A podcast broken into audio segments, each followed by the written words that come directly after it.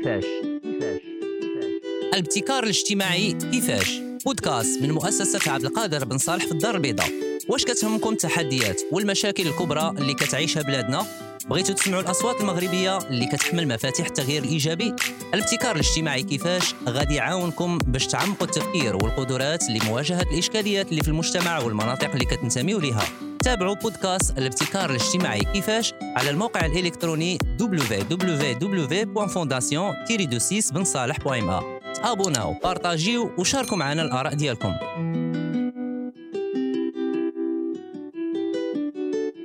مستمعينا الاعزاء مرحبا بكم معكم سليم زريدي وأنتم في الاستماع البودكاست الابتكار الاجتماعي كيفاش المقدم لكم من طرف مؤسسه عبد القادر بن صالح في الحلقة السابقة تعرفنا على الابتكار الاجتماعي والمبادئ ديالو واليوم غادي نكتشفوا الحالة الراهنة للابتكار الاجتماعي في المغرب ونحاولوا نجاوبوا على الأسئلة التالية. شنو هما مؤهلات نجاح الابتكار الاجتماعي في المغرب كنهج التنمية المستدامة؟ فين وصلت منظومة الابتكار الاجتماعي في المغرب؟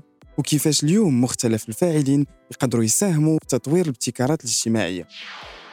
كيف ما شفنا في الحلقة اللي فاتت الابتكار الاجتماعي كمقاربة للتنمية الاجتماعية عندها جذور في تاريخ الإنسانية اللي كانت ديما كتلقى حلول للاحتياجات الاجتماعية للناس عن طريق ابتكارات اللي المحفز ديالها تيكون غالبا اقتصادي.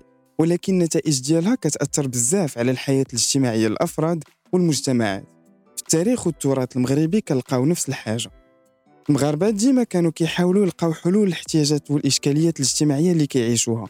فمثلا بناو تقادير في منطقة سوس للتخزين اللي كيتعتبر أقدم نظام بنكي في العالم ولإدارة المشاكل الاجتماعية في القرية خلقوا نظام الجماعه أو التادا أو التويزه اللي كان كيسير صندوق تضامني كيساهموا فيه السكان وكيحلوا به المشاكل اللي كتواجههم وكيساعدوا به اللي محتاج.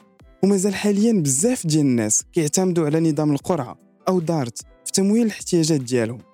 واليوم في المغرب المعاصر بدينا تلاحظوا مبادرات من أطراف كثيرة. اللي كتحاول أنها تطور حلول جديدة للاحتياجات ديال السكان.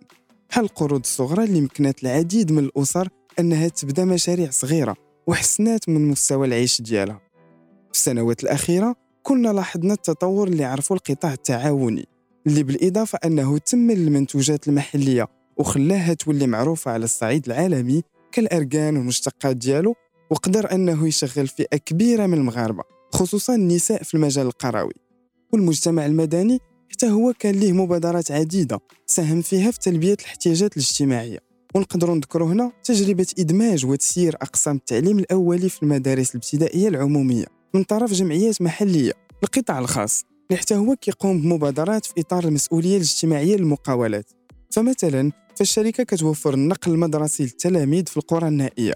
وبلا ما نساو المبادرة الوطنية للتنمية البشرية اللي عطات دفعة كبيرة للتضامن الوطني. وخلات المغاربة يهتموا بالمشاكل الاجتماعية ويفهموا باللي القضاء عليها مسؤولية جماعية.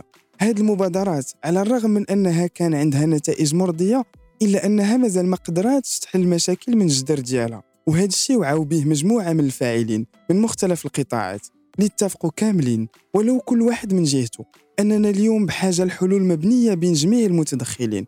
حلول كتناسب الفئات والمناطق المستهدفة وكتراعي الخصوصيات ديالها. الحلول أكثر استدامة وهذه المبادئ هما بالتحديد مبادئ الابتكار الاجتماعي اللي شفناه في الحلقة السابقة وبدات اليوم كتكون واحد الحركة والدينامية ديال الابتكار الاجتماعي اللي مشاركين فيها بزاف ديال الفاعلين اللي العمل ديالهم يقدر يستافد من العوامل المواتية اللي كتعرفها بلادنا حاليا. أشنو هما مؤهلات الابتكار الاجتماعي في المغرب؟ اولا على المستوى المؤسساتي بفضل دستور 2011 ولا أي فاعل في المجتمع يقدر يساهم في عملية التنموية. إصلاح الجهوية المتقدمة عطى للجهات مسؤولية التنمية الاقتصادية والاجتماعية للمجالات الترابية اللي تابعة ليها. بلا ما تسنى الإدارة المركزية هي اللي تقوم بهذا العمل بحيث أن كل جهة كتاخذ بعين الاعتبار الخصوصيات ديالها وكتحط برنامج تنموي اللي كتشرف على الإنجاز ديالو.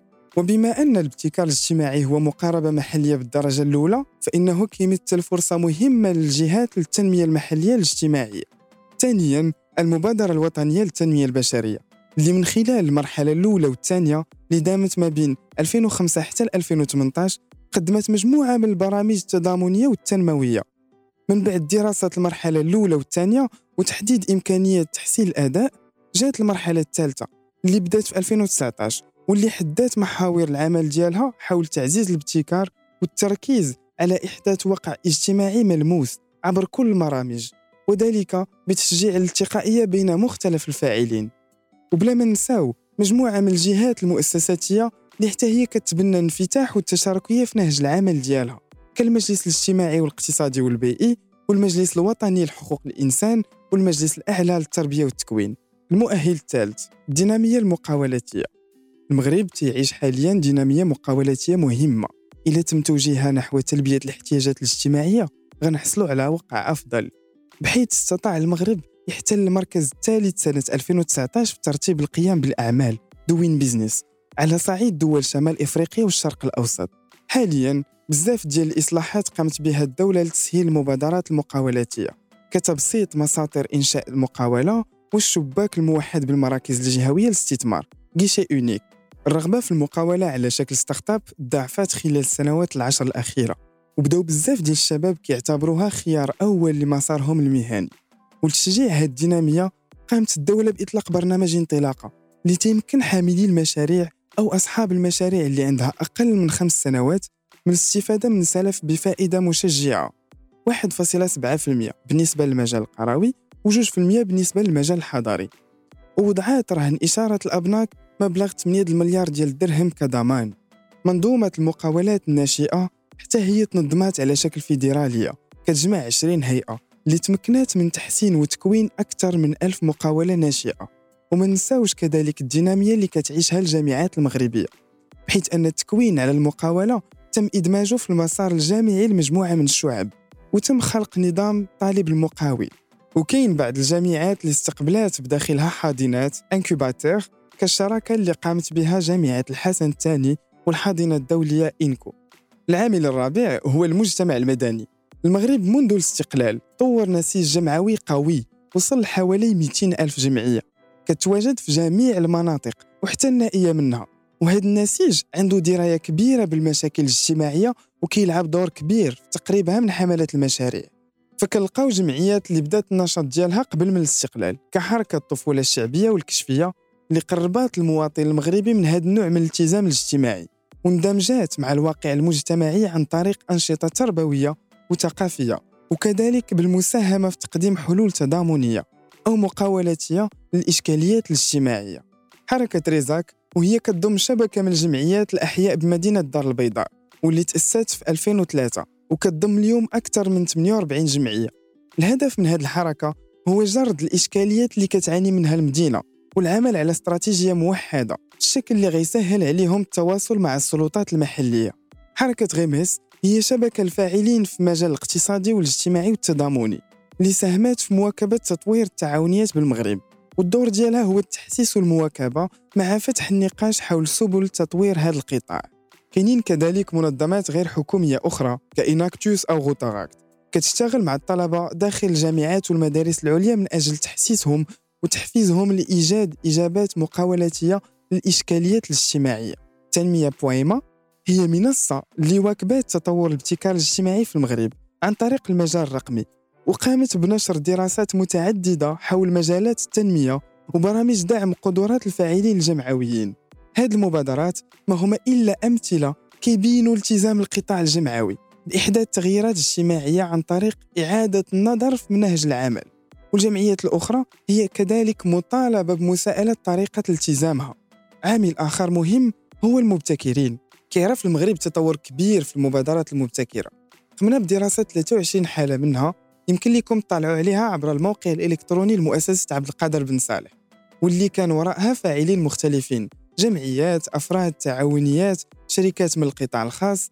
وبدينا كنشوفوا عروض دعم في هذا المجال موجهة بالخصوص للابتكار التكنولوجي.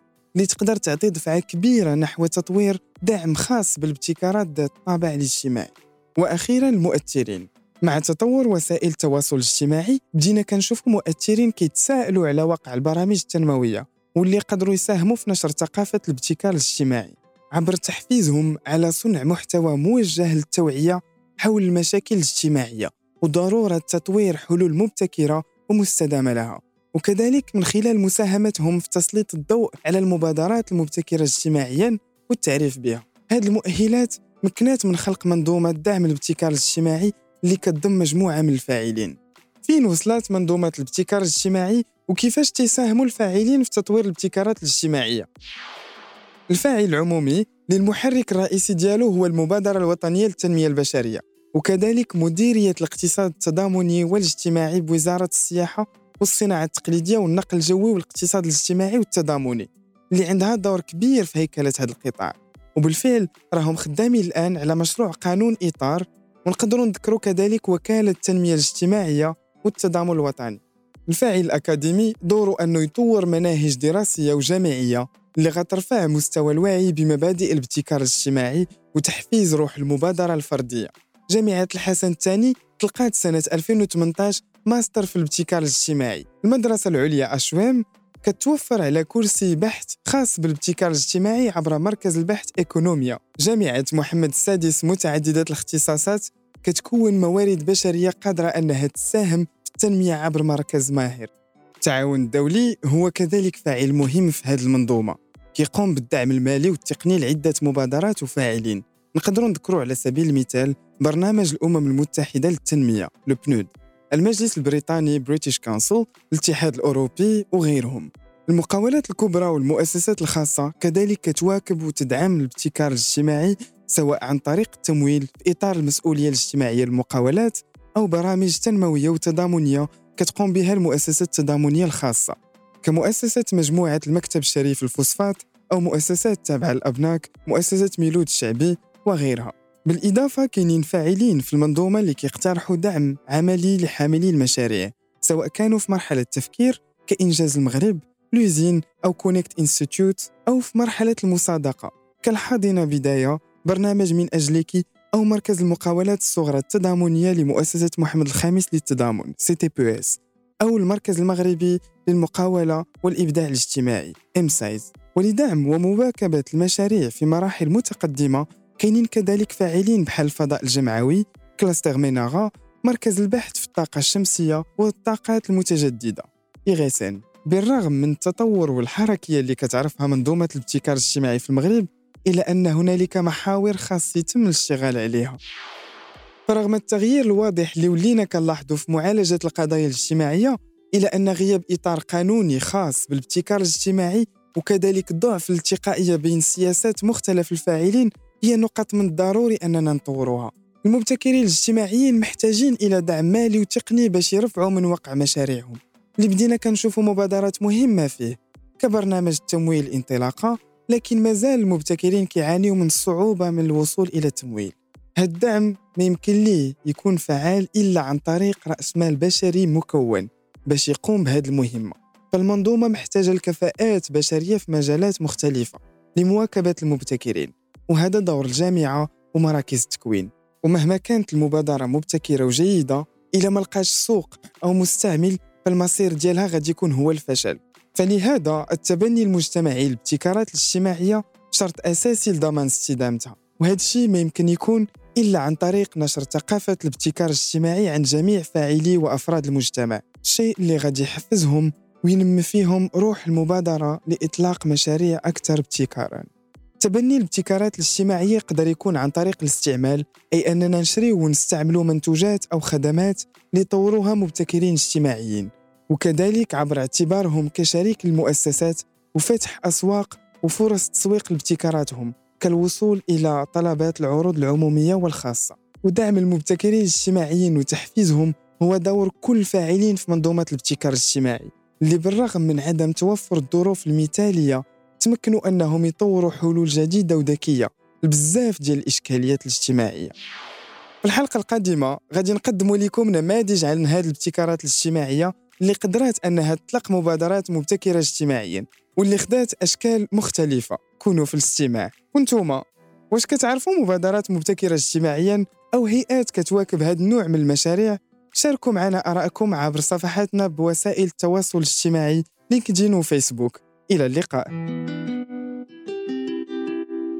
كيفاش؟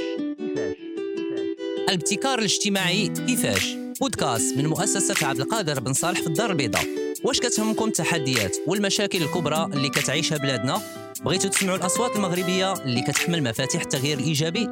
الابتكار الاجتماعي كيفاش؟ غادي يعاونكم باش تعمقوا التفكير والقدرات لمواجهة الإشكاليات اللي في المجتمع والمناطق اللي كتنتميو ليها. تابعوا بودكاست الابتكار الاجتماعي كيفاش على الموقع الالكتروني www.fondation-26 تابوناو بارطاجيو وشاركوا معنا الاراء ديالكم